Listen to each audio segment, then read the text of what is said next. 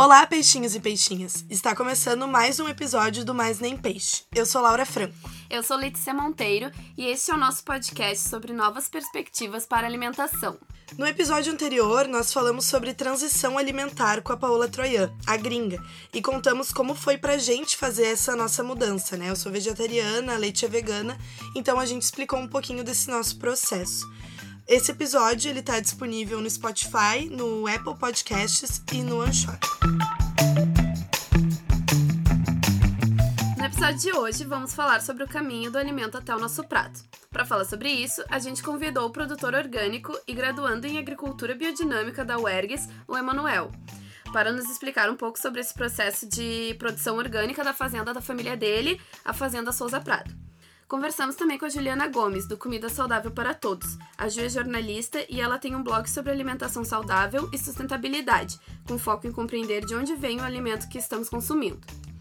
A gente até comentou no episódio anterior que muitas vezes se associa o vegetarianismo e o veganismo com alimentação saudável, o que não necessariamente seja uma verdade, já que a gente pode ser vegetariano e vegano e não se alimentar de forma saudável. O blog da Ju traz algumas características sobre o que é de fato um alimento ou um prato saudável. Ju, a gente queria perguntar então para ti, que tu explicasse um pouco para quem está ouvindo, o que, que é de fato então essa alimentação saudável. Eu acho que depende de muitos fatores, né? Acho que cada um pode enxergar o alimento saudável de uma forma diferente. Uhum. É, para mim, ele não tem que ser saudável apenas para o corpo, né? Uhum. Ou seja, ele não tem que ser apenas natural, é, com o mínimo de conservantes possíveis, né? Se possível sem conservantes, na verdade. É, fresquinho, né? Local e que tenha um mínimo de agrotóxico, ou seja, orgânico, né? Uhum. Além de ter sementes transgênicas e afins. Só que eu acho que a gente está muito acostumado já com esse conceito de comida saudável, né? Uma comida mais leve, enfim e tal. Mas eu gosto de ir um pouco além, assim. Eu acho que não adianta eu comer uma comida e ficar super bem, saudável, se essa comida gera outro tipo de impacto lá atrás, né? Por exemplo, se é uma comida que alguma mulher preparou de forma que sobrecarregou ela, né, nas tarefas domésticas. Uhum. Eu acho que não existe alimento saudável se ele não for preparado de forma compartilhada. Uhum. Acho que é a primeira coisa, assim, é a gente, né, compartilhar as tarefas do fazer a comida. Uhum. Então, além disso, também eu acho que alimento saudável ele tem que envolver toda uma cadeia de respeito e uma cadeia justa, sabe? Então, o trabalhador que colheu, que plantou, ele tem que trabalhar em condições justas de trabalho, né, em condições dignas, ser bem remunerado, enfim. E a gente sabe que hoje açúcar, né, a pecuária, empregam muito trabalho escravo no Brasil ainda, né? Uhum. Então, não tem como ignorar isso e chamar comida saudável, sabe? Sim. Uhum. Além da questão animal também, né? Como que eu posso comer um franguinho com um purezinho de batata se o franguinho, enfim, envolveu a morte de um animal? Uhum. Eu acho que para mim não tem como isso ser saudável. Sim. né? Só para mim. Eu hum. acho que é uma visão muito individualista, assim. Então, mas é claro que muita gente confunde, né? É, e acha que por si só ser vegano, vegetariano, já por si só é saudável, mas não é, né? Eu posso muito bem viver de batatinha frita e coca, né? Que não uhum. envolve ingredientes de origem animal, mas são zero saudáveis. Uhum. Então, eu acho que o alimento saudável como um todo tem que respeitar tudo isso que eu citei, além de ser um alimento que a gente fez em geral em casa, né? Quanto mais caseiro, melhor. E o mais natural possível. Como a já citou, a questão dos agrotóxicos eu acho muito importante a gente explicar o que eles de fato são. O agrotóxico surgiu lá na Segunda Guerra e foi sancionado por lei aqui no Brasil em 1989 pelo ex-presidente José Sarney. Segundo a lei, os agrotóxicos são produtos químicos a fim de alterar a composição da flora e da fauna, com o objetivo de preservá-las uh, da ação danosa dos seres vivos uh, considerados nocivos, por exemplo, ervas daninhas. Mas como a gente sabe, o agrotóxico atinge também os seres humanos a partir da intoxicação pelos pesticidas. Então, não tem muito controle desses, dessas substâncias tóxicas e por isso os seres humanos também acabam se intoxicando, né? Então, além de causar os malefícios à saúde, pode causar o óbito. A Organização Mundial da Saúde constatou lá em 2008 que 63% das mortes naquele ano foram decorrentes da ação dos agrotóxicos na alimentação. Ainda assim, é importante citar que apenas uma em cada 50 mortes por intoxicação de agrotóxicos foi noticiada. Então a gente pode ter aí uma subnotificação, né? E para fugir um pouco dessas intoxicações, né, a produção de orgânicos se torna uma resistência. Portanto, é importante a gente ir em feiras orgânicas e conhecer quem produz o nosso alimento, né? E também buscar alternativas para abandonar o convencional. Mas então, Ju, como a gente pode facilitar a busca para essas alternativas para os nossos ouvintes? Eu acho que a primeira coisa tem que dizer, pare de ir no mercado, né? eu é a primeira coisa, assim, eu acho que antes de cozinhar mesmo em casa, né, ou virar vegano, a primeira coisa que todo mundo tem que fazer é quando começa a pensar em comida saudável é mudar o local das suas compras. Sim. Não tem como a gente ter uma relação de conexão com o alimento e pensar o que está por trás comprando no mercado. É impossível. Uhum. Ali está tá muito desconectada a comida, né? Ou são pacotes que máquinas fizeram, ou são comidas do hortifruti, aquela parte de frutas e verduras, uhum. que ninguém sabe de onde veio, há quanto tempo que está ali. Está uhum. muito desconectado.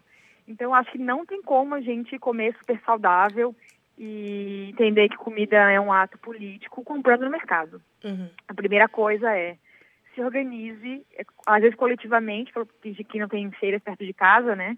Porque muita gente não tem, mas consegue perto do trabalho, enfim é a gente se organizar para mudar o local de compras. Não tem como sem ser na feira.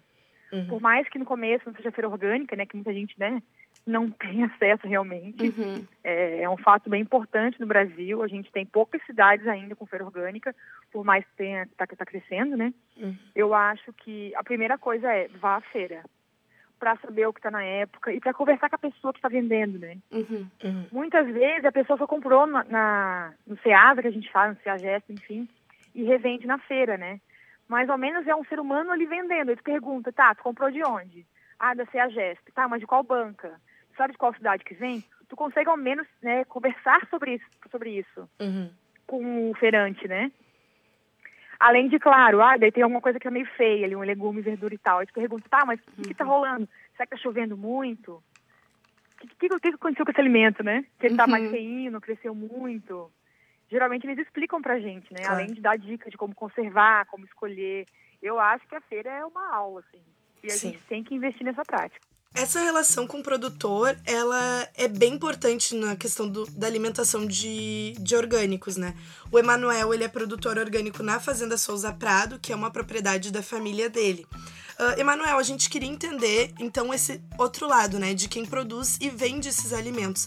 Vocês estão conectados desde o início, no plantio do alimento, na produção desse alimento, até a venda? Como é que funciona essa relação de vocês?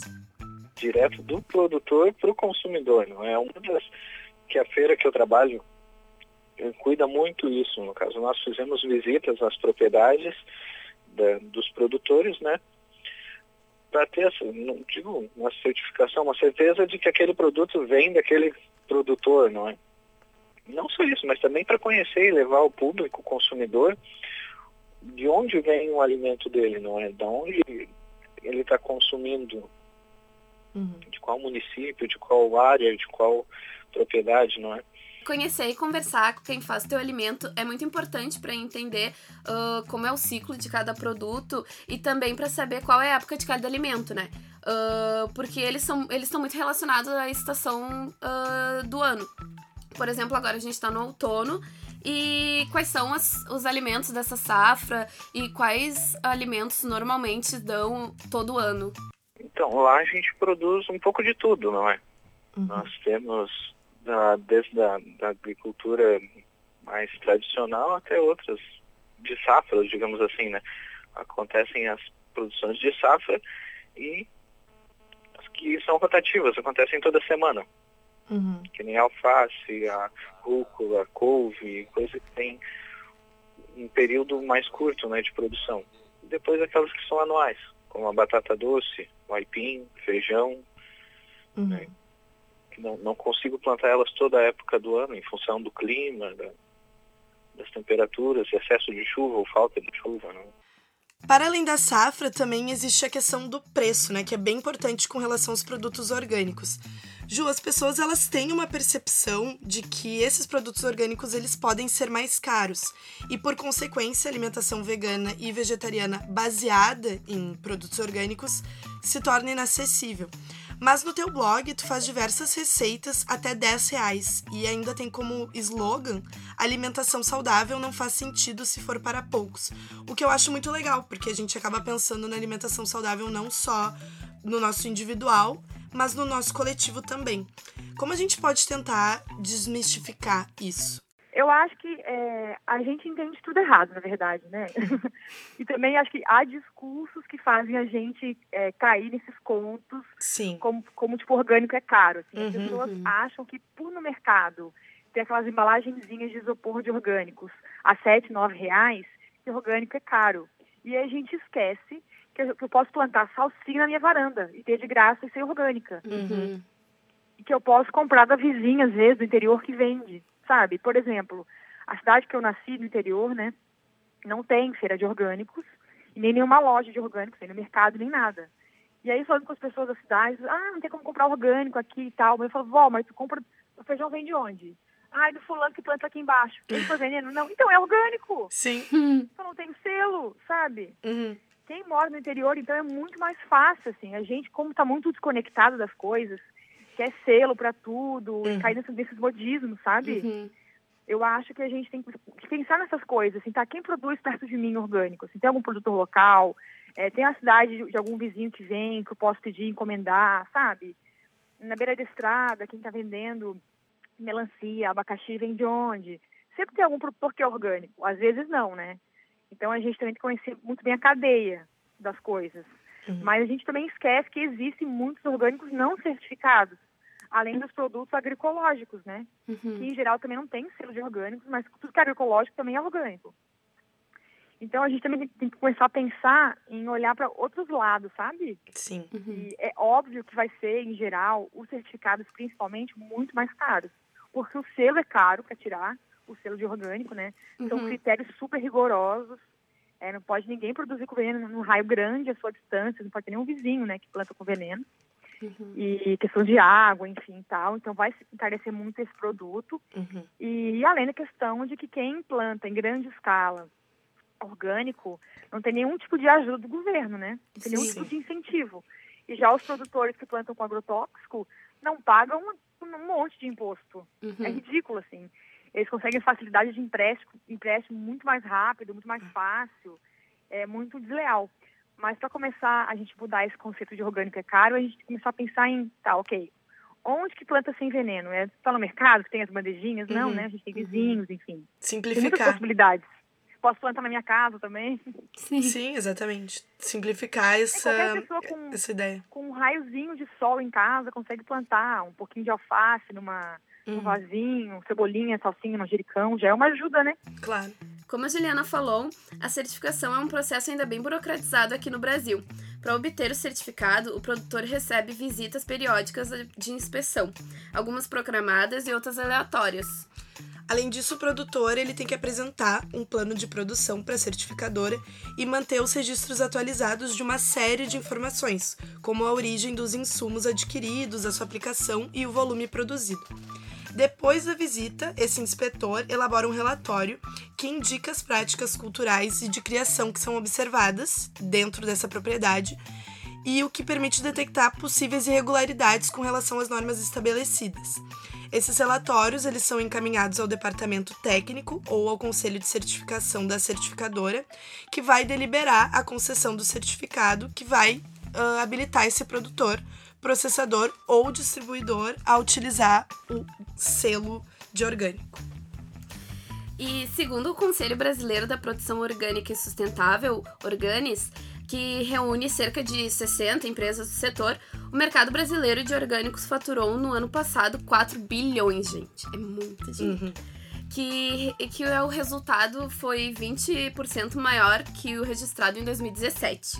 Segundo esse dado, leva em consideração os produtores certificados, o que nos faz pensar que esse número pode ser ainda maior se considerar a relação dos alimentos orgânicos vindo de produtores não certificados. Emanuel, tu, ah, tu tem percebido que esse crescimento do consumo orgânico ah, existe cada vez mais na feira que tu, enfim, expo- expõe os teus produtos? Nas feiras de Porto Alegre houve uma ramificação, digamos assim. Nós tínhamos duas ou três feiras grandes e elas se multiplicaram, né? Daí criaram as feiras pequenas. Uhum. Então, nessa feira que eu trabalho hoje, tem, tem dois anos e meio, mais ou menos, ela está fechando agora. E ela teve, sim, um, um aumento muito grande em relação às primeiras feiras que nós tivemos. Então, o pessoal tem procurado cada vez mais os produtos orgânicos. Segundo a Organis, o percentual de consumo de produtos orgânicos no Brasil é de 15%. O Sul e o Centro-Oeste foram as regiões apontadas como maiores consumidores de orgânicos no país, e o Sudeste apresentou o menor percentual de consumo, 10%, o que é interessante de perceber, né? Normalmente o Sudeste, enfim, a gente tem essa percepção de que é um local com mais opções uhum. do que, enfim, no Sul, por exemplo. Então, é um dado interessante. Uhum. Esses dados, Leite, eles são de 2017, quando foi divulgada a única pesquisa feita sobre a percepção do consumo de orgânicos no Brasil. Pois é, né? Nessa mesma pesquisa também mostra que a população de menor renda e com pouca escolaridade é a que menos consome os orgânicos. Uh, apenas 9% dos que pertencem a essas classes uh, consomem esses produtos. E, o, e 8% dos que possuem ensino fundamental incompleto uh, tendem a consumir os produtos orgânicos, enquanto a média nacional é de 15%, né?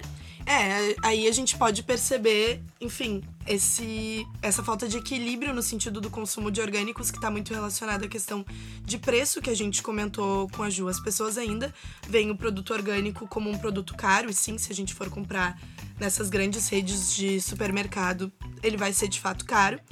Uh, então a gente percebe que as pessoas que elas têm menos renda ou enfim menos conhecimento sobre sobre a questão dos orgânicos, elas acabam não consumindo, né? Também tem uma questão muito geográfica, né? Por exemplo, se tu parar pra perceber, acho que só ano passado uh, surgiu uma, uma feira orgânica no, na Restinga, sabe? Isso. E uhum. tem um monte de feira ali no Bonfim. É, eu ia dizer, a gente tem. A, ainda tem o privilégio de ter muitas feiras em Porto Alegre, né? Sim. São cerca de uma, 21 feiras. Mas ainda assim, a grande maioria tá mais na região central para os lados do Bonfim. Enfim. Sim por ali. Então, é importante é, citar essa feira que chegou na Restinga, mas não é uma realidade de muitas das comunidades de Porto Alegre, enfim, Lógico. do país no geral, né? Uhum. Uh, mas é justamente sobre o perfil dos consumidores de orgânicos e dos veganos e vegetarianos no Brasil que a gente vai conversar no nosso próximo episódio. A ideia é repensar esse tipo de alimentação a partir da deselitização do consumo. O Mas Nem Peixe vai ficando por aqui. A gente agradece uh, a participação da Juliana e do Emanuel.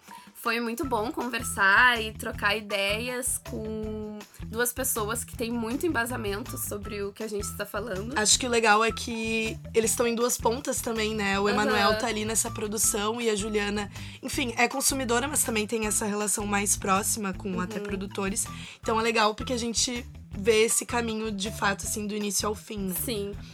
Então acompanhem o nosso Medium e o Instagram, mas nem peixe pode, com Demundo, para ter acesso a conteúdos exclusivos para essas plataformas. Lá a gente está publicando algumas dicas, fotos, vídeos, receitas vegetarianas e veganas e também agora a gente vai postar onde localizar as feiras orgânicas em Porto Alegre. Até a próxima! Todos os dados que a gente falou durante o episódio vão estar na nossa descrição. E não deixe de nos acompanhar e compartilhar com os amigos e a família. Tchau, peixinhos, peixinhas.